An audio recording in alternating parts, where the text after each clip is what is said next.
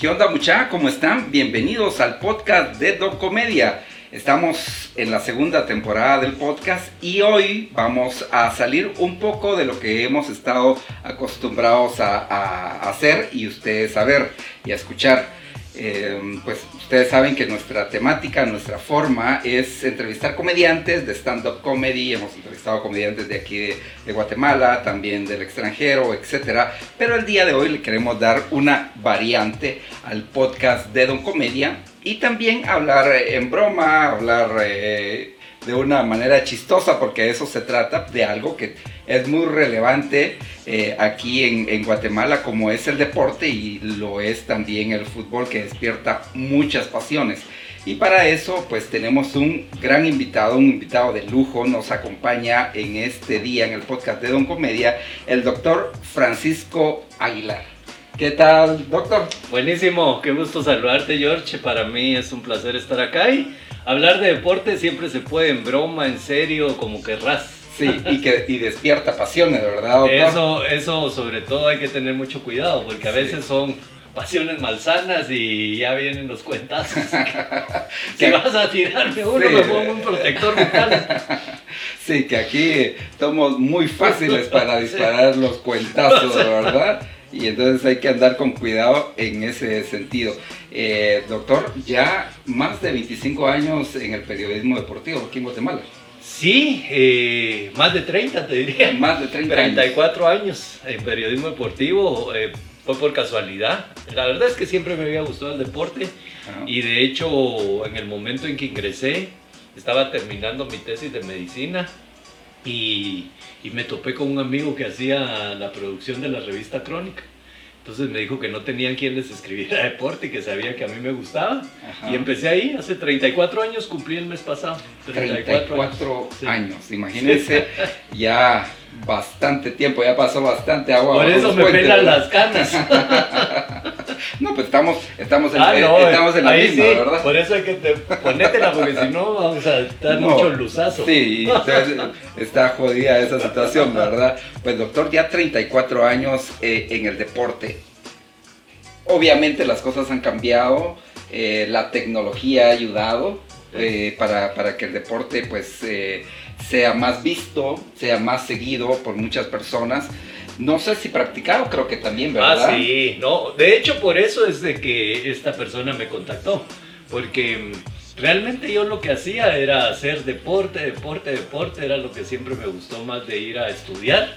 Más que ir a estudiar, lo que me gustaba eran los recreos para ir a jugar la chamusca. ¿Pero te capizabas para ir a hacer deporte o no? No, no, no, no, fui tranquilo. Tal, eh, un par de veces para ir a jugar billar. Pero de ahí no, no, no, ni lo pensaba. Tal vez que que uno se queda en la casa que dice que tiene un dolor de estómago, dolor de cabeza, pero de ahí no, no, y peor si eran los días de los partidos o algo así, no, nunca faltaba para eso. No, desde, desde niño yo te diría que, que siempre me llamó la atención el deporte. De hecho, las primeras cosas radiales que me escucharon fueron las narraciones de la Vuelta a Guatemala. Y te podría decir, y ayer lo dije en el programa que tengo, que eh, en radio o solo escucho ciclismo o solo escucho música. Pero no soy un chavo que, que escuche información o noticias en la radio o, incluso los partidos de fútbol. Yo si quería ver un partido me iba a verlo y si no solo me enteraba el resultado leyendo los periódicos, porque si no, no. Sí, eh, ahorita me surge una, una cuestionante al respecto y he escuchado a muchas personas que ya tienen experiencia, ya sea en eh, literatura, en periodismo, en lo que sea, y los he escuchado y dicen, yo no, yo no veo redes, eh, yo no eh, escucho a otros comentaristas.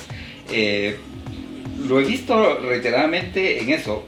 ¿Es porque no es el gusto o porque no querés escuchar tal vez la opinión de otras personas y que te condicione, te enoje, te moleste?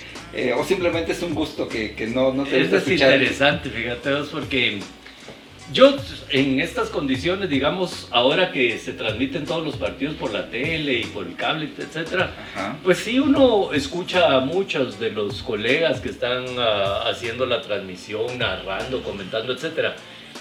Y la verdad es que en ocasiones cuando no coincide uno mucho con, con el relato de alguien, entonces mejor le baja el volumen y dice voy a analizar yo únicamente lo que está sucediendo. Y de hecho eso me gusta más, me gusta mucho analizar propiamente. Bajarle volumen. Bueno, lo que está pasando, o sea, lo que está pasando. Eh, a mi hija, en cambio, porque con una de mis hijas vemos bastante deporte, sí le gusta escuchar lo que están diciendo, independientemente que esté de acuerdo o no. Digamos que ella es más tolerante que yo en ese sentido. Y creo que uno debería practicar la tolerancia en esa situación, pero también me gusta hacer mis propios análisis y no tratar de verme subyugado a lo que dice alguien más. De cualquier manera no soy de los que si me decís ahorita, mira vos, esa pared es, verde, uy chica, yo la estoy viendo blanca, es verde. Entonces, eh, no, me gusta discutir también las cosas. De hecho, eso es tal vez una de las cosas que más me gusta del deporte, el poder analizar una jugada específica de que si es fuera de lugar, que si es mano, que si es empujón o no es empujón, que si es falta, en cualquier deporte, porque como decíamos antes de empezar, eh, en cualquier deporte hay controversia. Y entonces um, la situación debería ser racional, pero como entra mucho la pasión, ¿verdad? Entonces ahí es donde se empieza a encender toda la gente. Nos desenfrenamos en nuestras opiniones, ¿verdad? Y eh, nos cegamos, cerramos los ojos ante la realidad, ante las cosas que están pasando. Ponerse, ser realmente objetivos de las cosas más difíciles que existen, porque siempre tenés tu carga emotiva hacia alguien. Por ejemplo, hace poco que peleó el Canelo Álvarez la verdad es de que uno creía que le habían ganado por mucho más al Canelo Álvarez. Pero los tres jueces, que son jueces profesionales, le dieron solo tres puntos a favor al rival, al ruso. Entonces uno debería de...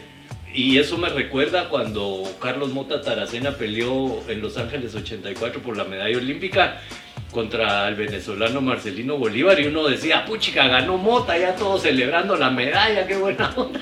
Y la decisión fue unánime 5 a 0 en contra. Entonces, Ahí es donde te digo que la carga emotiva es difícil de manejarla, realmente difícil, y por eso trato siempre de acompañarme de estadísticas. Eh, hice eh, de estadígrafo de voleibol, trato de siempre estar ahora con esa cosa de la Big Data, ¿verdad? Entonces trato de ver qué, qué nuevas tendencias hay para, para poder comparar jugadores, que es una de las cosas más difíciles en el fútbol. En el fútbol tratar de comparar jugadores y sobre todo ahorita que está Tena de entrenador de selección o cualquiera que esté, no importa si esté o el que sea, siempre hay una controversia de que a jugadores jaló y nosotros somos muy dados a decir, ah, ese está por cuello o ese está porque es hijo de no sé quién, en lugar de siento yo muchas veces pelear por las cosas. Yo creo que nos falta mucho pelear por estar, pelear por involucrarnos, pelear por los puestos, etc. Claro. Eh, el día de ayer o antier eh, íbamos en el carro con mi hijo, íbamos escuchando el programa que tenés que es en la red deportiva, 5 de la tarde. Eh, Gracias. Y hablaba de estadísticas. Entonces mi hijo me pregunta, el doctor, ¿de dónde saca sus estadísticas? Y, le dije, bueno, me imagino que pues ha de estudiarlas. Y hay también un periodista guatemalteco que ha escrito. hay muchos. Muchos. Marco Tulio Cobar hizo una recopilación muy grande. Marco Tulio trabaja. Precisamente cuando empecé en Crónica, de las primeras personas que siempre tenía la referencia, que hacía mucha estadística deportiva, era Marco Tulio. Fue uno de los primeros que llamé. Antes estaban las guías telefónicas aquí a granotas. entonces busqué la guía, Marco Tulio Cobar, encontré, llamé a su casa y le dije Marco Tulio, mucho gusto, soy Francisco Aguilar, eh, creo que es importante la estadística deportiva que usted hace y desde ese tiempo trabajamos juntos hasta que falleció hace poco, trabajamos casi, te diría, unos 15 años juntos eh, en cuanto a tratar de hacer estadística, no más de 15, como 20 años juntos, tratando de hacer estadística deportiva lo más fiel posible a las cosas que estaban sucediendo. Entonces hace uno una recopilación, por supuesto que tiene que estudiarla constantemente. Ahora hay muchos muchachos nuevos como Chris Villatoro, em, hay, hay muchos otros que han recopilado grandes cantidades de data y eso ayuda a la reflexión indudablemente. O sea, ayer que cumplió 86 años municipal, olvídate, en las redes sociales era esa de que le tiraban los cremas a los rojos y los rojos a los cremas, pero siempre encuentra uno gente racional que entonces empieza a comparar los equipos por, las estadísticas, por quién hizo más, quién hizo menos, cuándo han jugado entre ellos, cómo les ha ido, etc. Creo que eso es lo que nos permite ser un poco más objetivos, el poder analizar alrededor de eso.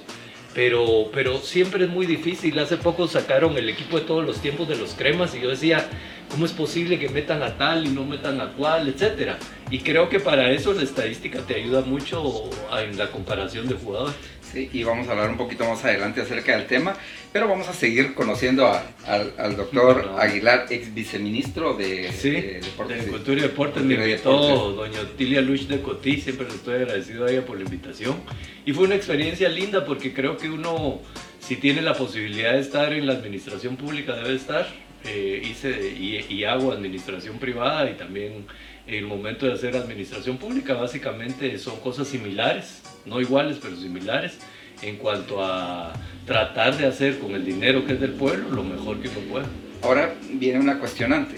Eh, desde ese puesto eh, de, gobernación, de, estar en, la luz pública y con fondos públicos, ¿qué, qué de bueno y qué de malo se hace desde ese nicho para que el deporte en Guatemala eh, fracase o salga adelante, porque creo que eh, el gobierno tiene una gran parte de responsabilidad en lo bueno o malo que, pasa en el deporte, porque se administran fondos públicos. De, de, aquí hay que hablar muchas cosas, ¿verdad? Pero sucinto te digo, el 50% lo maneja el gobierno directamente por medio del Ministerio de Educación, la Dirección General de Educación Física, el otro 50% eh, lo maneja el deporte de manera autónoma. Es decir, un 50 es el 25% en la Dirección General de Educación Física, el 25% el Viceministerio del Deporte, hay un 40% que es la Confederación Deportiva y un 10% que es el Comité Olímpico. Es una gran cantidad de dinero.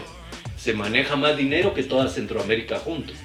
Es por eso que tenemos que ganar los Juegos Centroamericanos sí o sí, porque tenemos mucho más dinero. Pero ya se nos está pegando Salvador. Eh, es que El Salvador históricamente con que hagan un poco ya se te acerca. Fíjate vos si tuvo, por ejemplo, a finales del siglo XX y a principios del XXI un excelente dirigente deportivo que se llamaba Enrique Mullins, se llama Enrique Mullins, todavía vive, que hizo las cosas muy bien. Entonces, esa es la parte básica de tu pregunta.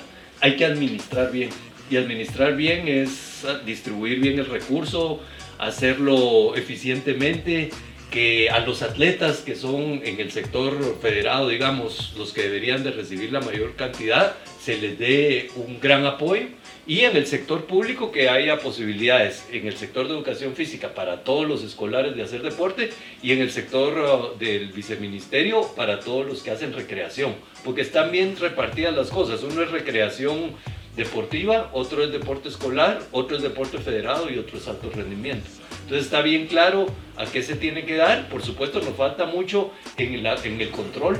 La Contraloría General de Cuentas debe ser en todos los estamentos y en el deporte, por supuesto, también, ser más precisa a la hora de, de la, no solo el control, sino que el control sea eficiente en cuanto a que el gasto Vos puedes gastar 100 ah, millones de quetzales y gastártelos. Y gastártelos mal. O podés gastar 100 millones de quetzales con mucha precisión y para quienes realmente necesiten eso. Sí, y ahí es donde también viene la cuestionante eh, cuando, por ejemplo, el deporte más eh, popular aquí en Guatemala es el fútbol y cuando pues eh, regularmente fracasamos, ¿verdad? A nivel selección porque es la, la verdad. Eh, es cuando viene el cuestionante, es que ese dinero se lo deberían de dar. Eso, eh, eso sale mucho en redes eh, sociales. deberían dárselo. Y eso es muy importante, ¿sabes por qué? Fútbol es de las federaciones que menos recibe dinero. Y en relación a todos los que juegan fútbol en Guatemala. Es decir, juega más personas fútbol que cualquier otro deporte. Entonces, se les da menos dinero por cabeza, pero realmente la diferencia con el fútbol es que el dinero estatal que llega no es mucho, son 5 o 6 millones de quetzales anuales. Por supuesto que vos decís sí, pero si lo dividís ya entre las 22 asociaciones departamentales, porque es de los deportes que tienen asociación en cada departamento, rápido hagamos la mate, 6 millones si son 6, lo dividimos entre 20, por no decir 22 para hacerlo más eh, redondo, estás hablando de 300 mil quetzales al año para cada departamento, al año. Si lo dividís entre 12, estás hablando ya de 2.500, eh, de 25 mil quetzales al mes para todo tu departamento. 25 mil quetzales al mes no es mucho. Ahora hay que recordar que hay una gran ayuda de la FIFA que aparte hay un gran ingreso para los equipos de parte de, de las competencias deportivas específicamente, de los ingresos de taquilla al estadio, de los derechos de transmisión. Es decir, hay mucho, pero al mismo tiempo tener la competencia que en otros lados el fútbol profesional es mejor que el tuyo. Y al final de cuentas la selección compite el futbolista profesional con el otro futbolista profesional. Y donde ves más, digamos, establecer más diferencias, cuántos jugadores nuestros van a las grandes ligas en Europa y cuántos jugadores de Costa Rica, Panamá, Honduras, El Salvador, Nicaragua van a esas. Entonces ahí empezás a hacer la comparación y, salimos perdiendo, salimos perdiendo. Eh, ¿Cuál es el deporte que recibe más plata de, parte de la... Eh, hasta los últimos 10 años fue el taekwondo. Taekwondo. Y, y, los practicantes no son tantos como los de otras disciplinas deportivas. ¿Y por qué, ¿y por qué sea esto? Porque hay una tabla específica donde de acuerdo a tus resultados deportivos te dan más o menos, de acuerdo a cómo está trabajando la federación, pero no es mucho más. Digamos, si te digo, el fútbol recibe 6, de cuando recibe 6.6.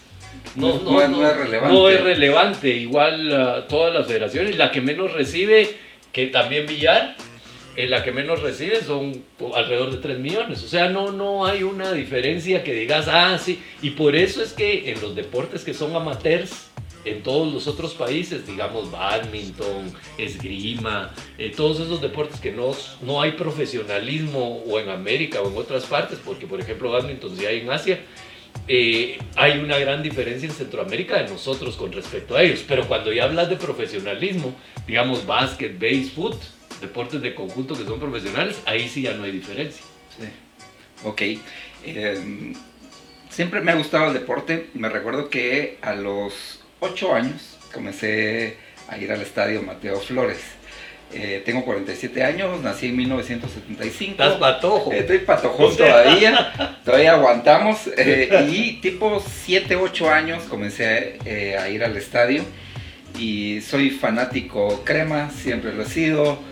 Eh, el único exa, no, no se trata eh, Así empezaban a apoyar ayer con todo, con, la celebración de los rojos.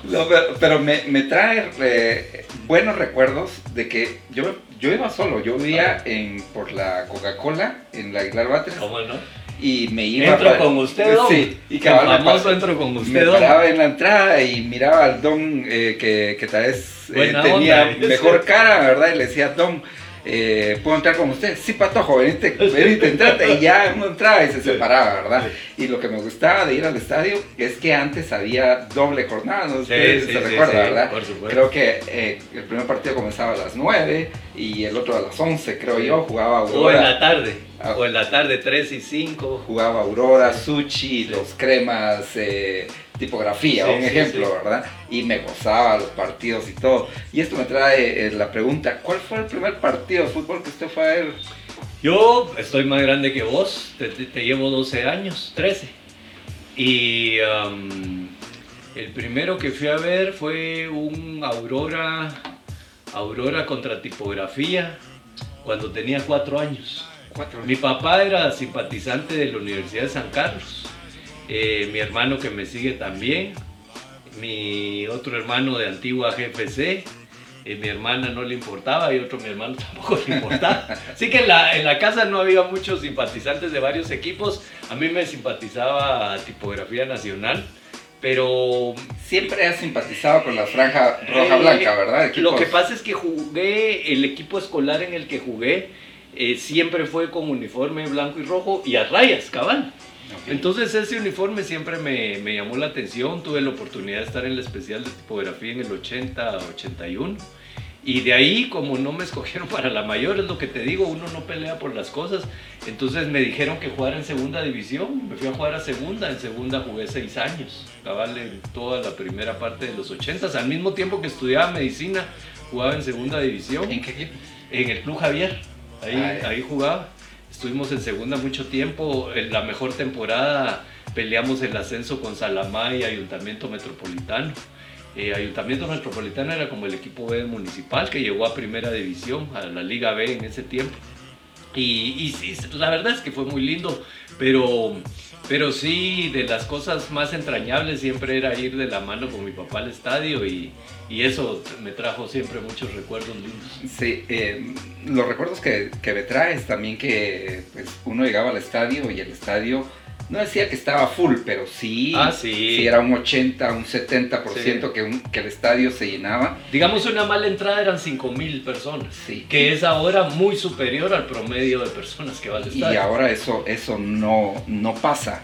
Mucha gente argumenta es porque es un mal espectáculo, es porque eh, los jugadores no juegan como los que jugaban antes, entonces no dan ganas de ir al estadio. Y en una ocasión te escuchaba hablar en, la radio donde decías que eh, no necesariamente era eso, sino que pues lo peligroso, pero también la exposición que ahora tenemos en las redes sociales, en la televisión, que nos impide ir al estadio o nos aleja de los estadios y aparte un día domingo nosotros tenemos deporte desde las 5 de la mañana si queremos hasta las 10 de la noche. Todo el día. Y todo, el día, y todos los deportes que uno quiera. Entonces como que eso también limita que uno vaya al estadio. Ayer cabal hablaba con un amigo de eso eh, me llamó recordando, nosotros ponemos muchas fotos históricas en nuestras redes sociales y me dice, ah, la recuerdo muchos de esos jugadores cuando pones las, los equipos, etc. Entonces le decía, fuiste al Diamante Torreviarte cuando jugó Guatemala contra Nicaragua. Ese fue un partido de 1971 que fue histórico porque fue el partido final un domingo. Los dos llegaron invictos, Guatemala y Nicaragua, y se llenó full el Diamante Torreviarte. O sea, para quienes han ido no se imaginan ese estadio absolutamente lleno, incluso en los jardines. Porque ahorita, por supuesto, llegan 25, 30, 50 personas, 100 cuando son muchos, pero lleno hasta los jardines. Y entonces reflexionamos que la llegada del cable, sobre todo a principios de los 80, eh, prácticamente partió eso. Porque entonces, bueno, empezaron a haber transmisiones televisivas ya en Guatemala desde los 70, finales, mediados de los 70 ya eso cortaba bastante de lo de la gente. Primero porque era peligroso ir siempre la noche, empezaron los asaltos más continuos. Antes era raro, antes caminabas en cualquier lado y tranquilo. Pero ya se empezó a hacer un poco más difícil salir de noche. Entonces, eh, todo eso fue cortando las transmisiones y de hecho por eso es que lo más relevante ahora es la transmisión eh, deportiva por televisión porque eso es lo que jala y realmente esos son los derechos de transmisión que son costosos alrededor del mundo, en todos lados. Aquí es increíble que cobran a las radios. Yo cuando empecé a transmitir en Radio Corporación Nacional en el 92, éramos como 15, 20 emisoras de radio los que transmitíamos deportes. Ahora solo ves 3, 4 cadenas y las grandes que pueden transmitir los, los partidos. ¿Por qué? Porque empezaron a cobrar eso y, y no, no veían, y eso te digo a mediados de los 90, no, no, no fue hace poco, desde hace 27 años se cobra. En Europa, por ejemplo, las transmisiones radiales son gratis. En todos lados de Europa son gratis. Entonces miras todas las cabinas llenas porque están todas las em, emisoras transmitiendo. Y, y, a los que le cobran mucho es a la televisión, porque la televisión es lo que querés ver en cuanto a... Vas a tener la imagen del partido, decime no vas a querer verlo, por supuesto, a todos nos gusta, entonces lo queremos ver. Eh, para mí a partir de los 80 fue poco a poco bajando y al mismo tiempo fue bajando nuestros resultados deportivos. O sea, nosotros, la mejor generación, y, creo que ya no la viste, fue entre 1965 y el 79. O sea, ahí éramos el uno de Centroamérica. Éramos el uno en clubes, éramos el uno en selección, clasificábamos a todas las fases finales a, Copa del Mundo.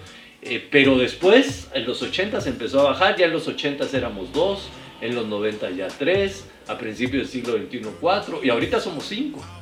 De Centroamérica, no te estoy diciendo de CONCACAF, de Centroamérica. Entonces eso, eso definitivamente también aleja. Claro, pero, pero doctor, en México eh, pues hay, hay televisoras y los estadios llenos. Eh, en Estados Unidos no, digamos. Eh, Centroamérica, pues no, no tengo datos para decir Salvador eh, llega más o llega menos, Costa Rica llega más, llega menos, pero uno ve transmisiones de El Salvador, por ejemplo, de Honduras, de, Costa Rica, y uno ve que, que hay más gente que aquí en los estadios de Guatemala. Entonces, ese problema de las transmisiones es eh, un, un, justificante real ¿O por qué? Porque en otros países, no, porque en no, otros no, países es, hay tradiciones. y es las dos cosas, pero, pero por eso te decía lo del béisbol. Porque el béisbol igual bajó en cuanto a su asistencia de aficionados. El básquetbol también se llenaba al Teodoro Palacios. Eh, es decir, todos los deportes fueron bajando. Nosotros siento yo que somos mucho aficionados deportivos de, de sillón. Nos gusta ver deporte desde el sillón, no nos gusta practicar tanto deporte. Yo no veo que haya tanta práctica deportiva, es decir, está la gente que es talentosa para hacer deporte y hace deporte. Pero que masivamente vos veas, ya digamos chamuscas, por supuesto por la situación del tráfico, de la violencia, etcétera. Yo ya no veo chamuscas, ¿no? yo estoy seguro que cuando vos creciste allá en la Aguilar Batres, seguro que mirabas chamuscas, pero por montón todos los días. Eh, no, íbamos a jugar béisbol a Yo te a- puedo a decir que no veo una chamusca desde años, de años, de años. Por ejemplo, en la Avenida de las Américas siempre más de alguna chamusca había de patojos que salían a chamusquear a la calle. Yo ya no veo una sola. Sí, Una ahora es más de colonias. ¿verdad? En las Y todas cerradas. Sí, sí. Sí, ahí como Ya no que- ni siquiera podés salir colonia contra colonia. Sí. Eh, ahora, eh, doctor, ¿cómo masificar y profesionalizar el deporte y específicamente el fútbol aquí en Guatemala? Bueno, primero con una estructura más sólida, ¿verdad? Por ejemplo, el próximo año supuestamente va a ser torneo de copa.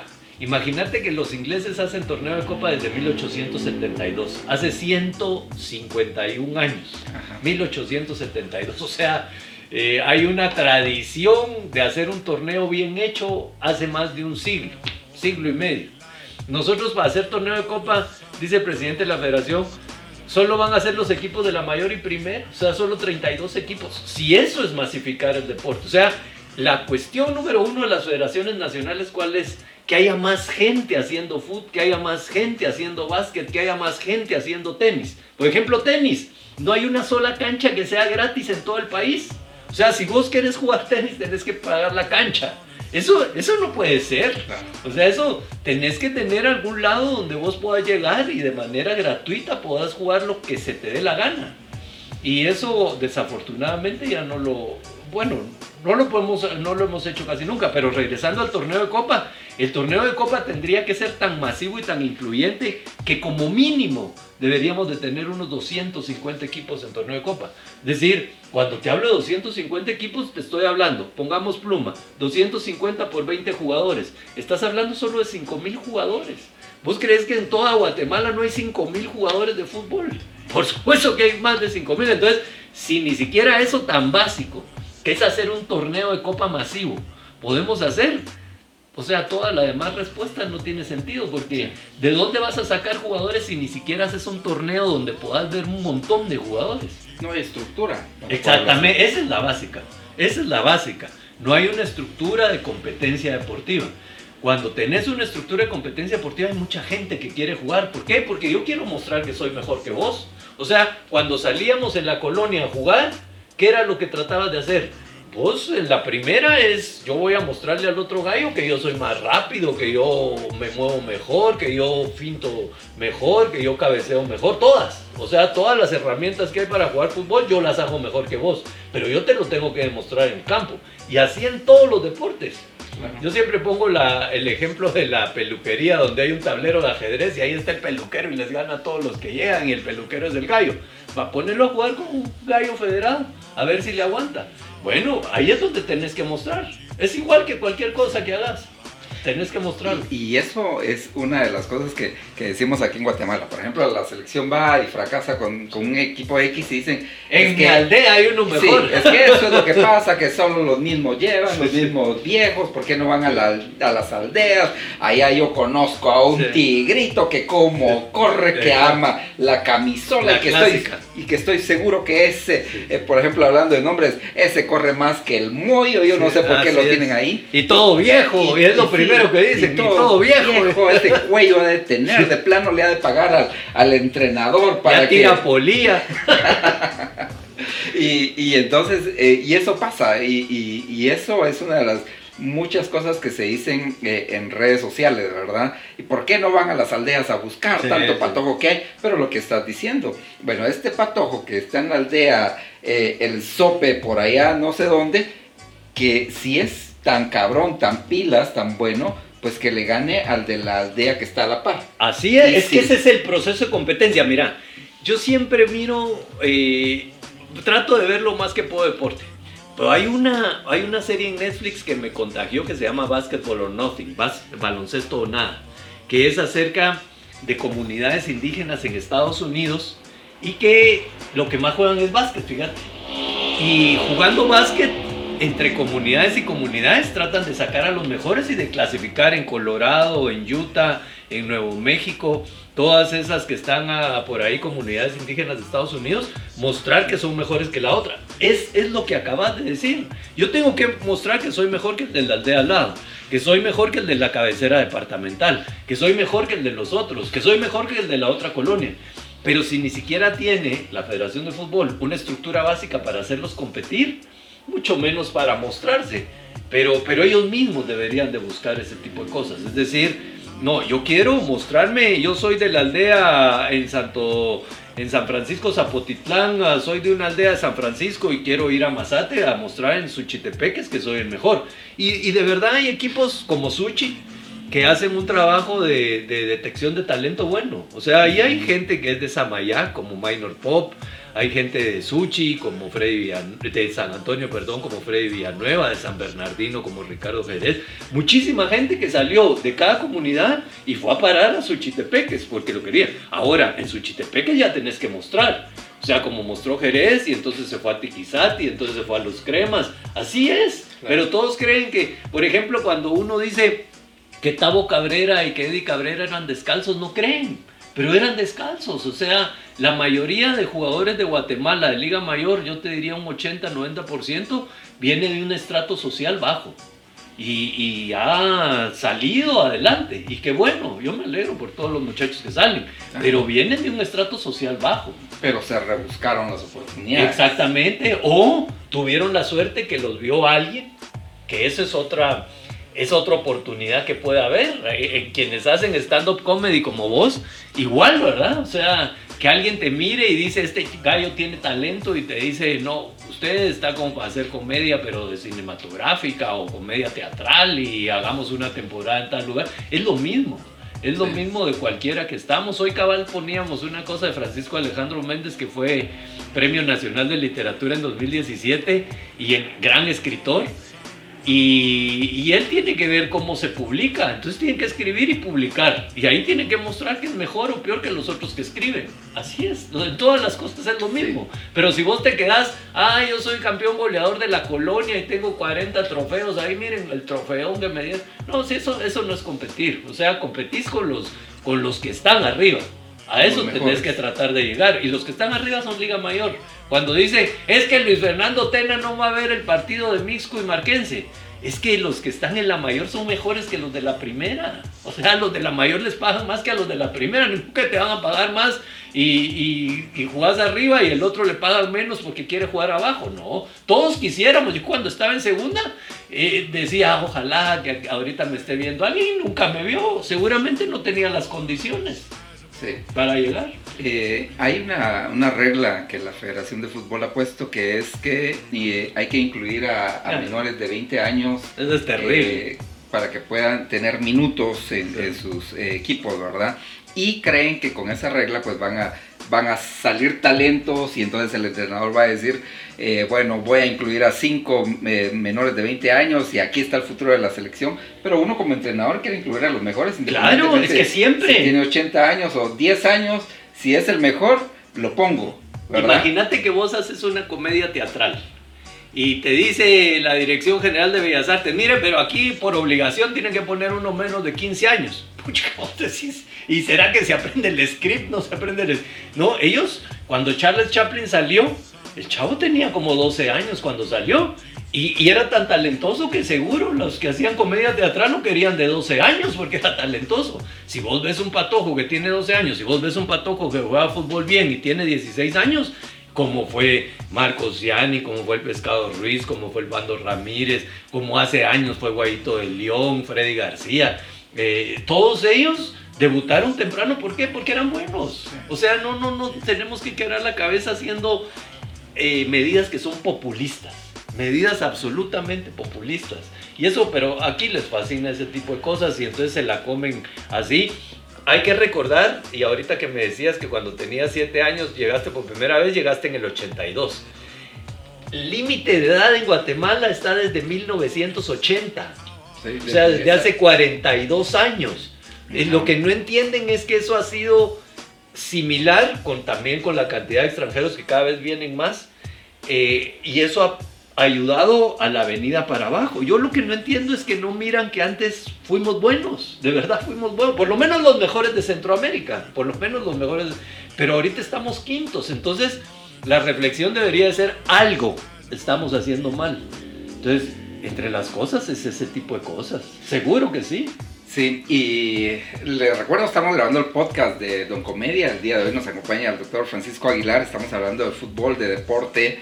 Y ahorita viene eh, unas preguntas que yo le quiero hacer, que te quiero hacer con respecto, dale. Con, respecto a eh, las cosas que decimos que nosotros nos las creemos, que pensamos que son verdades y que probablemente son mitos, leyendas urbanas acerca del fútbol o del deporte. Y por ejemplo, eh, la primera pregunta, el 2 a 0 es el marcador más mentiroso.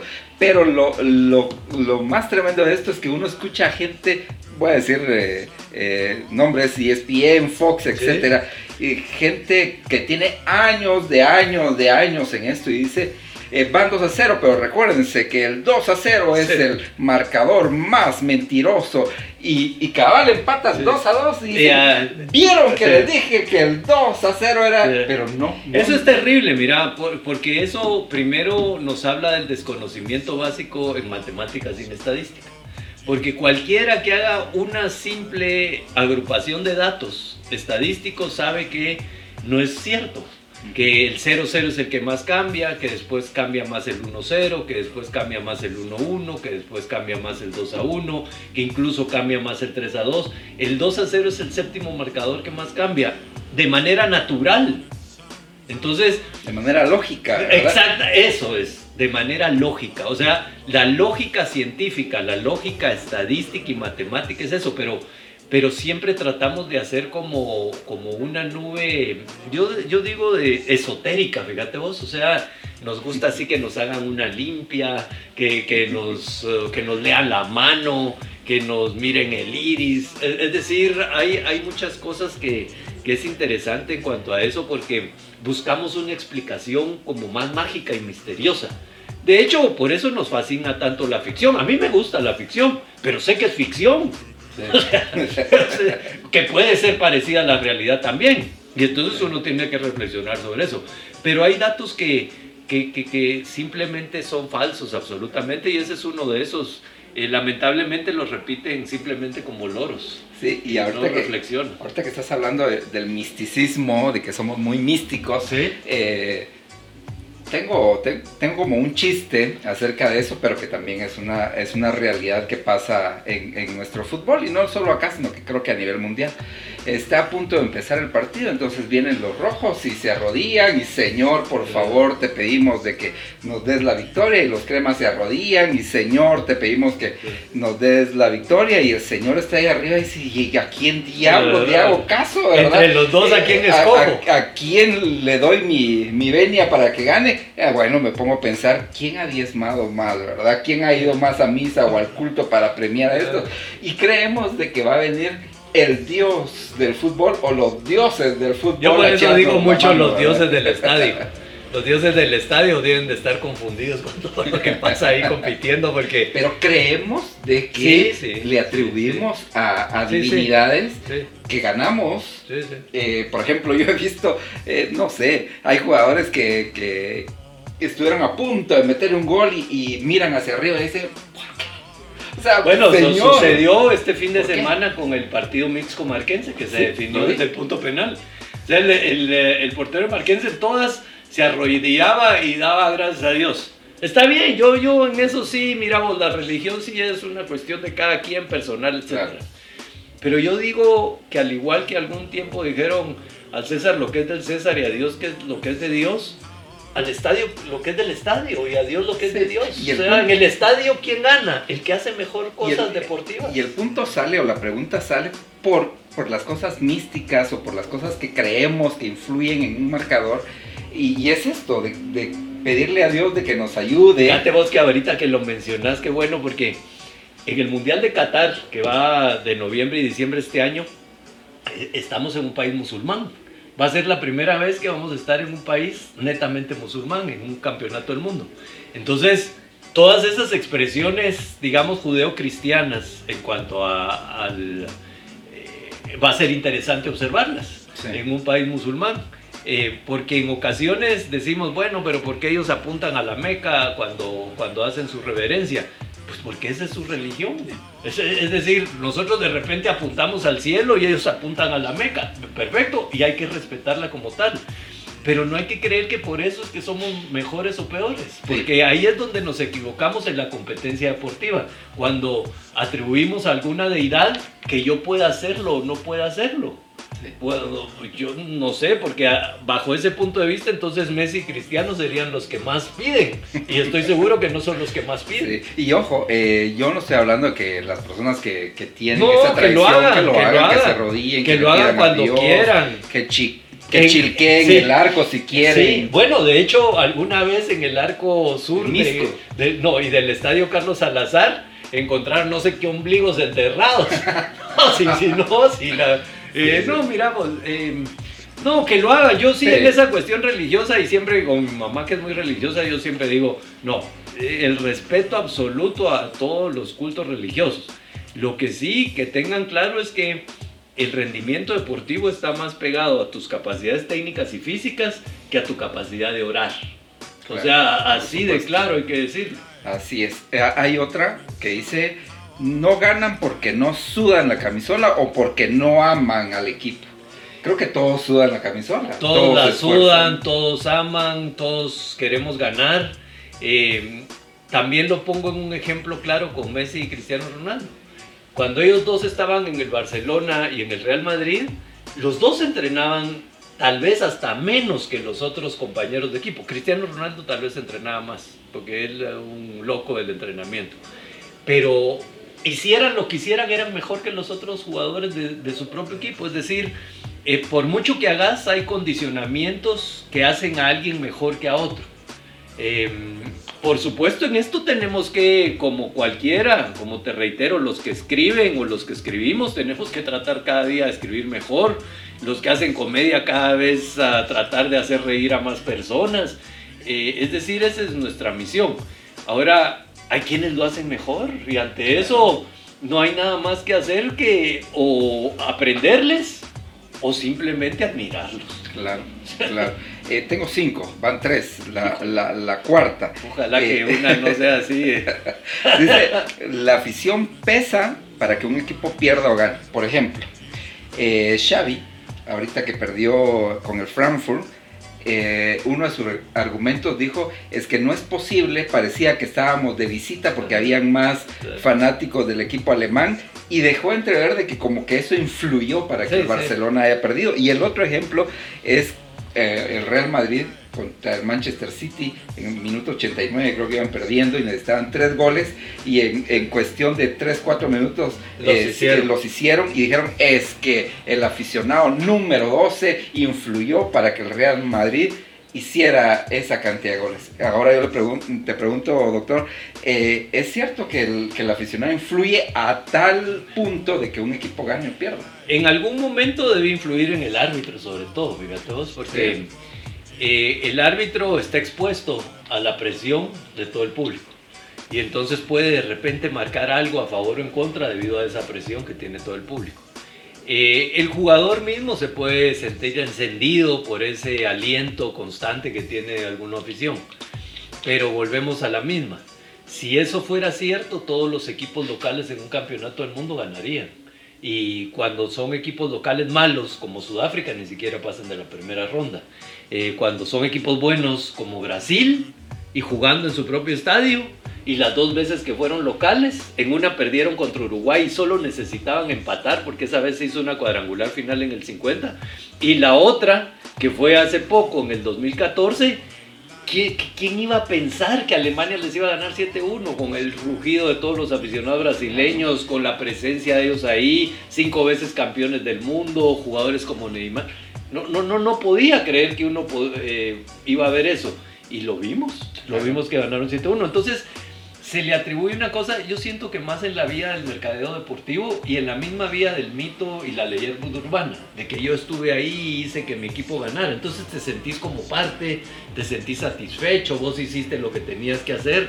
Y muchas veces llegan a los extremos de, de creer que si vos como aficionado agredís a un jugador del equipo contrario o haces que lo expulsen porque le tiraste una cáscara de banano, una cáscara de naranja o lo que sea, y le cayó y se puso como la gran puerca y entonces vino y le, chapeteó la cara al otro, entonces ganaron por vos. Y eso realmente creo que es ir en contra del espíritu deportivo de que tenés que ganar porque tenés armas superiores al rival. Y entonces distorsiona absolutamente todo. Pero por supuesto que en algún instante determinado puede ser que influya. Pero que siempre va a ser eso el peso del partido. El peso del partido sigue siendo que seas mejor. Definitivamente. Hay otra, nuestros flamantes dirigentes aquí en Guatemala dicen, bueno, eh, vienen los cremas, vamos a jugar a las 12 del mediodía, estamos a 42 grados, hoy los, matamos, ¿verdad? Eh, futbolísticamente vamos a sacar jugo partido del clima y mucha gente cree, no, es que el clima pesó para que los eh, tal, equipo perdiera. Mira, si, si, si por ejemplo hoy Malacateco jugara con sombrillas en la cabeza, te diría que sí. y con un ventilador de Y con un ventilador así pegado a la oreja. Pero no, o sea, juegan contra el mismo calor que juega comunicaciones. Por supuesto que vamos a poner el caso extremo de, los medios ambientes. Bolivia a 3.200 metros de altura en La Paz. Si Bolivia con eso ganara, yo hubiera clasificado a muchos mundiales y por clasificación solo ha clasificado a uno. Y, también además que tiene toda su gente ahí, en el estadio Hernando Siles, toda la gente boliviana y la altura de 3.200 metros y juegan al mediodía para que sea peor eh, el ambiente para el equipo rival y no ganan. O sea, se quedan eliminados. Los que casi siempre clasifican son Brasil y Argentina. Argentina, la última vez que no clasificó fue en 1970, de ahí siempre ha clasificado. ¿Por qué? Porque produce mejores jugadores. Entonces, mientras no nos metamos en la cabeza que más importante que todo esto que has dicho es jugar técnicamente bien y ser físicamente superior al rival, no va a pasar nada. No va a pasar. Y casi siempre le metemos la culpa a las cosas mentales, porque creemos que por las cosas mentales es que perdemos. Si fuera así, solo por las cosas mentales, eh, ya yo creo que los únicos que habrían un equipo serían psicólogos. Y no hay solo psicólogos deportivos. Y de hecho, esa vez que Brasil perdió 7-1 con Alemania, tenían cuatro psicólogos deportivos en la selección brasileña. Es decir, tenían psicólogos como para cada área del equipo, para que se encargaran de determinados jugadores. No, hombre, sí es importante la psicología deportiva y hay profesionales de la psicología deportiva que tienen que detectar en qué momento tenés una depresión, en qué momento no puedes manejar la presión del entorno, en qué momento estás en algún problema emocional que puede ser importante. Para eso está el profesional de la psicología deportiva, para visualizar en un momento determinado cómo te tenés que comportar en un disparo del punto penal, cómo manejar la presión de toda la gente, de que ese es el penal decisivo y con ese subís. Eh, por supuesto que para eso está el psicólogo deportivo, pero no te puedes imaginar todo lo que pasa. A mí realmente hoy, hoy cabal leía una cosa que venía en un cable internacional, que hoy juegan el Eintracht Frankfurt de Alemania contra el Rangers por la final de la Europa League. Y decía, y viene con una moral buena el Eintracht Frankfurt porque le ganó al Barcelona. O sea, ¿eso cómo? ¿O cómo lo determinas? Y yo estoy seguro que ni Sigmund Freud podría determinar en un equipo, puchi, que estos vienen con una moral que... No, hombre, si ni los más gallos de todos los gallos de la historia de la psicología podrían determinar quién viene con moral y quién viene sin moral. Y la última de esto, de los mitos, imagino que han de haber muchos, pero... No, y todos esos mitos están para discusión. Pues, y que son discusiones largas, porque del otro lado se te ponen todos los brincones y todo. No, si yo estaba ese día en el campo y si vieras qué cara la quiso no sé quién cuando le dijo, hijo de la gran diabla. No, sí, no, esa discusión es eterna. Sí. Ah, eh, hay otra eh, que yo he escuchado que dicen, bueno, es un partido muy importante, entonces nos vamos a concentrar, nada de masturbarse o nada de estar con la mujer, porque eso va a influir eh, para que ustedes no puedan tener un, un, buen rendimiento. Si en dado caso yo fuera futbolista, pues ni modo, yo cada, dos veces al mes, ¿va? entonces estaría muy bien, no, ¿verdad? Fíjate vos de que el acto sexual como tal, el requerimiento energético es poco. 110 o sea, calorías está en un promedio. No, es muy poco. O sea, no, no hay un gasto energético como para que vos vayas a resentir posteriormente. Muchos incluso eh, los dejan libre porque es una situación hasta para relajarse, para bajar un poco la presión, etc. Claro. Pero eso también es una cuestión muy personal. Eh, hay quienes dicen, ala, no, eh, hoy uh, me masturbé, hoy hice el acto sexual y entonces y está presionado, hoy no voy a rendir de la misma manera. Si vos pensás de esa manera, no lo hagas. Porque entonces vas a estar condicionado de que vas a rendir menos porque tuviste eso. Pero esa condicionante te la puso tu líder, tu entrenador o, eh, o, o vos mismo. O vos mismo. Por, digamos que vos desde chiquito escuchaste, no, no hay que tener ninguna relación 24 horas antes de un partido. Y lo haces, puede ser que estés condicionado a que vas a rendir menos. Eh, lo, que hay que quitarse es cualquier condicionante que no te haga actuar en cualquier lado, en el trabajo, donde sea. Si vos sentís que si llevas un lapicero Vic vas a escribir mejor, llevad siempre tu lapicero Vic. Si vas a llevar un lápiz, hacelo. Pablo Neruda dice que sus mejores poemas los hacía con su lápiz y siempre llevaba una su notita de apunte. Entonces siempre la llevaban. Entonces me imagino que los que hacen stand-up comedy deben de poner en su servilleta donde sea, hijo, la gran este chiste que escuché es buenísimo y lo apuntan y se lo recuerdan y se lo aprenden, etcétera. Entonces cada quien tiene sus formas de hacer mejor las cosas. Ahora si decís, puchica, pero si escribo con esto, no me voy a recordar de ese chiste que aprendí, entonces no lo hagas, porque Ah. te vas a... Ahora, pero la pregunta que aquí es, ¿médicamente influye o no influye? No, no, no, no. Médicamente habría que decir que el gasto energético es prácticamente nulo. Ahora sí, por supuesto, te pones a hacer un Kama Sutra de saber qué y, y agarras a la ahí. patoja o, y lo pones O no las sé patojas, cómo, ¿va? Porque los o la subís y la empezás a hacer así. Entonces ahí te puedes lesionar. Pues ahí sí, ahí sí de- también depende qué hagas, ¿verdad? Sí, sí, ya. Eh, no, no le demos ideas a los muchachos de que lo van a hacer. pero, pero sí, ese es el tipo de cosas que eh, yo vuelvo a una palabra que usaste antes que me gustó, lógica. Uno tiene que tener lógica en todas las cosas que Sentido suceden. común, ¿verdad? Sentido común. El, el más eh, ajeno de los sentidos, el sentido común. Así y hay es. que tenerlo siempre muy presente. Ok, sentido que eh, tu sentido común te dice que la selección de Guatemala en el 2026 puede llegar a su primer mundial. La lógica dice que sí tenemos más posibilidades, es pura lógica. Así como te dije que en el siglo XX llegamos tres veces a la fase final, ahora que son seis plazas para ir a un mundial, si llegas tres veces en el siglo XX y además hubo otras que no hubo fase final, pero que quedamos entre los seis primeros, yo digo que de todos estos que hemos ido hasta el 2022, este año de Qatar, hubiéramos ido cinco o seis veces al mundial. O sea que a partir del 2026, aunque hagamos las peores cosas que hagamos, vamos a ir algún día al mundial.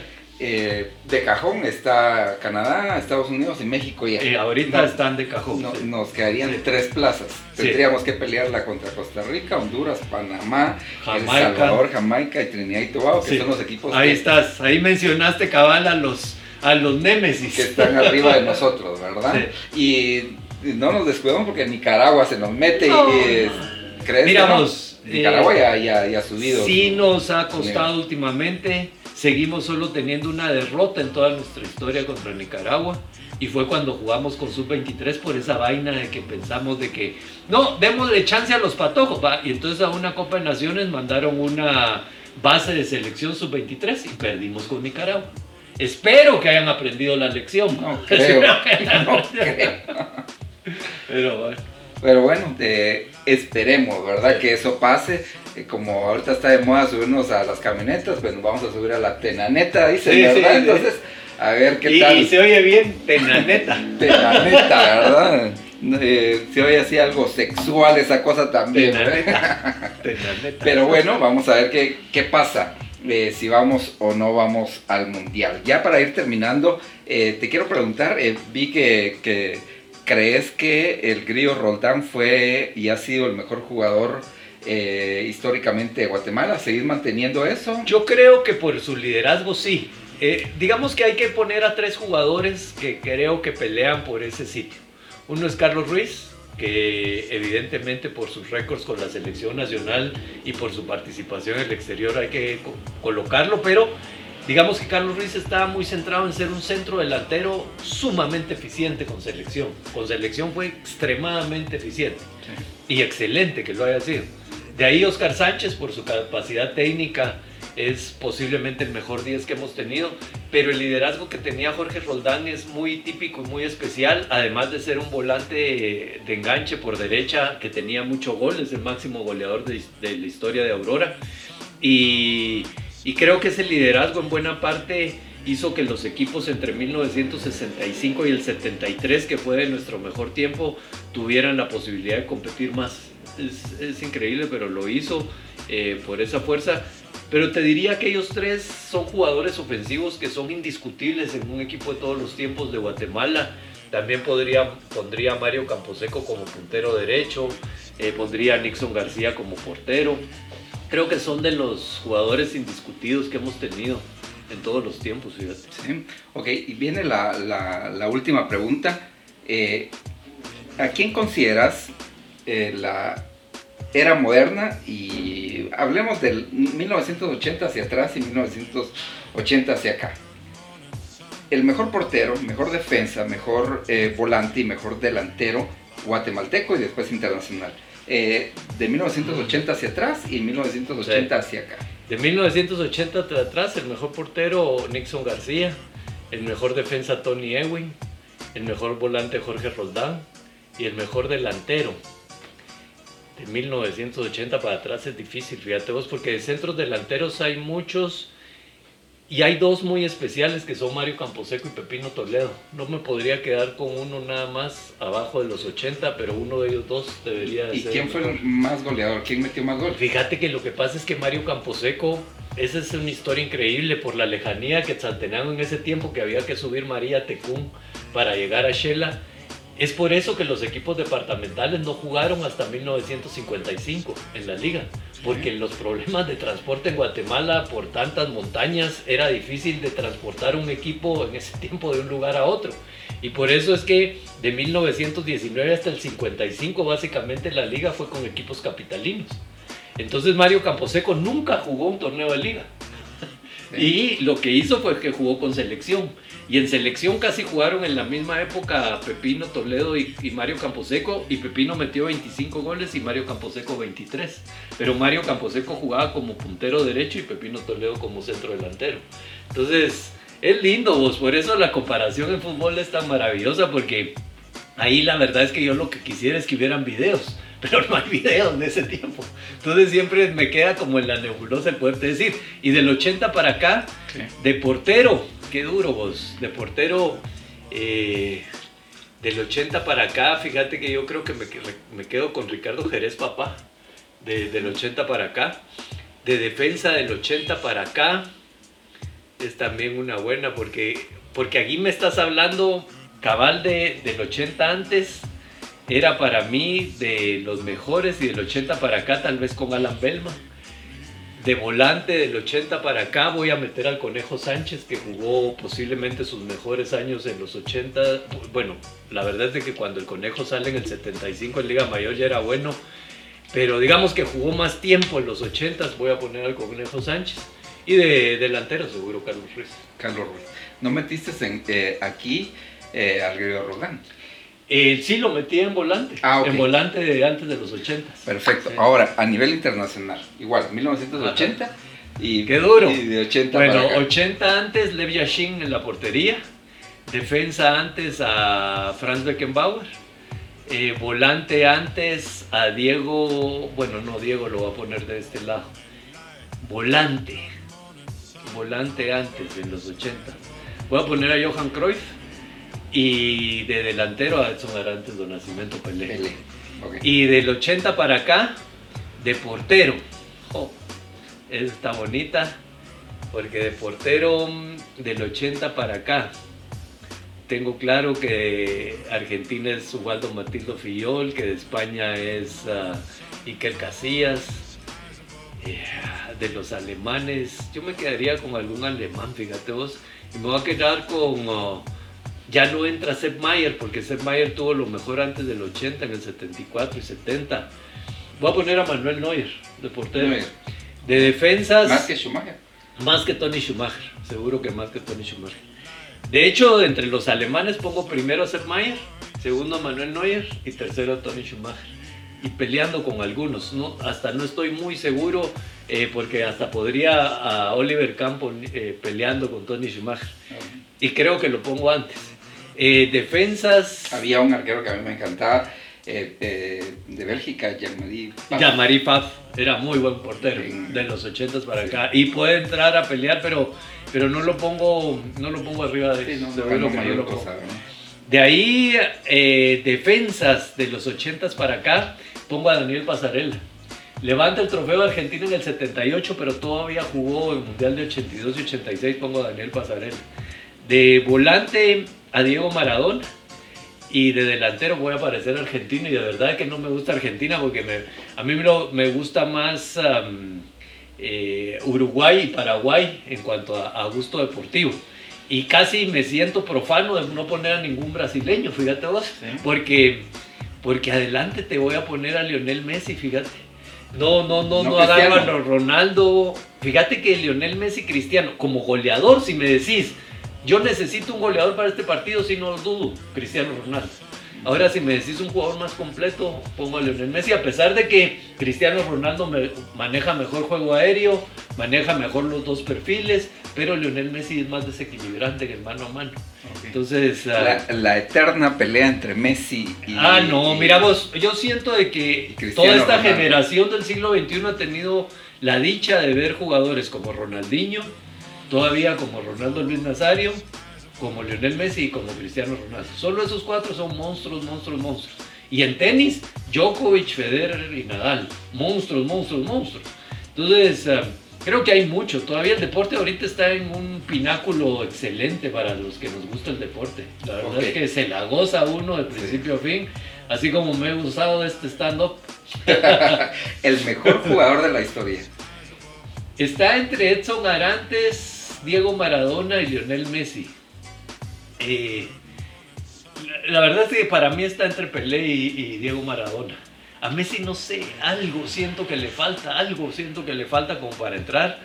Y si me decís en una chamusca, miren, eh, tenemos para escoger entre Pelé y Maradona, escojo Maradona. ¿Crees que tu, ¿crees que tu percepción cambiaría si Messi sale campeón en esta eh, Posiblemente sí, posiblemente sí, porque en este equipo argentino que tiene buenos jugadores, hay que reconocer que Lionel Messi, a pesar de que es un tipo apagado, tiene un liderazgo especial. Pecho frío le llaman los muchachos. Sí, a mí no me gusta llamarlo así porque alguien que ha ganado tanto como él no puede ser pecho frío. Alguien que enfrenta tantos marcadores como él no puede ser pecho frío. O sea, alguien que ha jugado con tantos jugadores tan buenos y ha mostrado que es bueno, no puedes decirle pecho frío. De verdad, ese es como decirle pecho frío a alguien que se para enfrente de 5 mil personas y, trata de hacerlas reír. De verdad que, que no lo es. Párate aquí, sí, me sí, hablas, sí, sí, sí, sí, párate aquí, me hablas.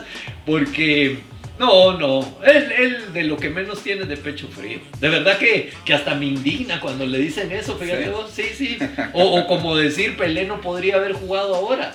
No, hombre, son, es gente especial que tenía capacidades especiales para hacer este tipo de cosas. Y creo que nos basamos más en, eh, para decir este tipo de cosas, en la, personalidad. Y, la personalidad de Messi probablemente sea un tipo apagado, tímido, introvertido, pero, eso no quiere decir que sea pecho frío, que no ame lo que hace o que no corra lo que corre. Pues, sí, lo que pasa es que seguramente se apagará mucho cuando va perdiendo y, por esa misma personalidad que vos decís, quienes somos introvertidos, porque yo lo soy, eh, no nos gusta estar en el centro de la cosa. Imagínate, perdiste y estás así en el centro de, de, 100 mil personas ahí, sabes que te están viendo mil millones de gente ¿cómo vas a estar? vas a estar apagado. Sí, por supuesto. Eh, doctor Aguilar, sos la persona que tiene voto ante el premio de la FIFA, ¿verdad? Sí, del balón de oro, balón de oro. Fútbol. Eh, ¿Por quién votaste esta, esta vez? Fíjate que eh, esta vez, eh, bueno, primero que no podemos decir por quién votamos, Ah, pero segundo, eh, pusieron una norma a partir de este año que cuando tu equipo esté en el ranking de la FIFA del 100 para abajo no votas y nosotros estamos 122. Entonces no sé en cuántos años no voy a votar. Te troceamos entonces. No, mira vos, yo como he dicho, eh, la verdad es de que eso hasta me trae eh, ah, insultos en las redes sociales, fíjate vos, porque si no votas por Cristiano, si no votas por Messi, en esta última si no votaste por Lewandowski, entonces la Mara que va por esos chavos te insulta cuando no votas por ellos.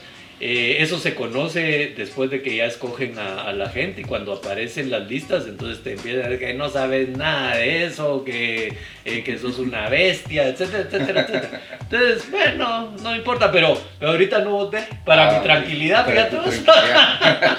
Pero si hubieras, eh, te hubiera tocado que votar. Yo esperaba siempre el mundial, porque eso era lo que hacía France Football. Yo siempre pongo el ejemplo de Fabio Canavaro. Fabio Canavaro gana el balón de oro en el 2006. ¿Vos crees que, por ejemplo, Fabio Canavaro era mejor que Andrei Shevchenko? Por supuesto que no. ¿Que era mejor que Ronaldinho? Por supuesto que no. ¿Pero por qué lo ganó? Porque Italia ganó esa Copa del Mundo y la ganó por su buena defensa. Entonces, quienes votaron en ese momento? Votaron por Fabio Canavaro como un defensa importante de Italia en ese instante. Y, y, por ejemplo, para mí es inaudito que para el Mundial del 2014, habiéndole ganado a Alemania 7-1 a Brasil, siendo campeones del mundo, además teniendo jugadores que con el Bayern habían llegado lejos en la Champions, no hayan votado por ningún alemán. O sea, ahí debió haber ganado un alemán y ganó Messi. Entonces yo no voté por Messi, yo mis tres votos fueron por alemanes.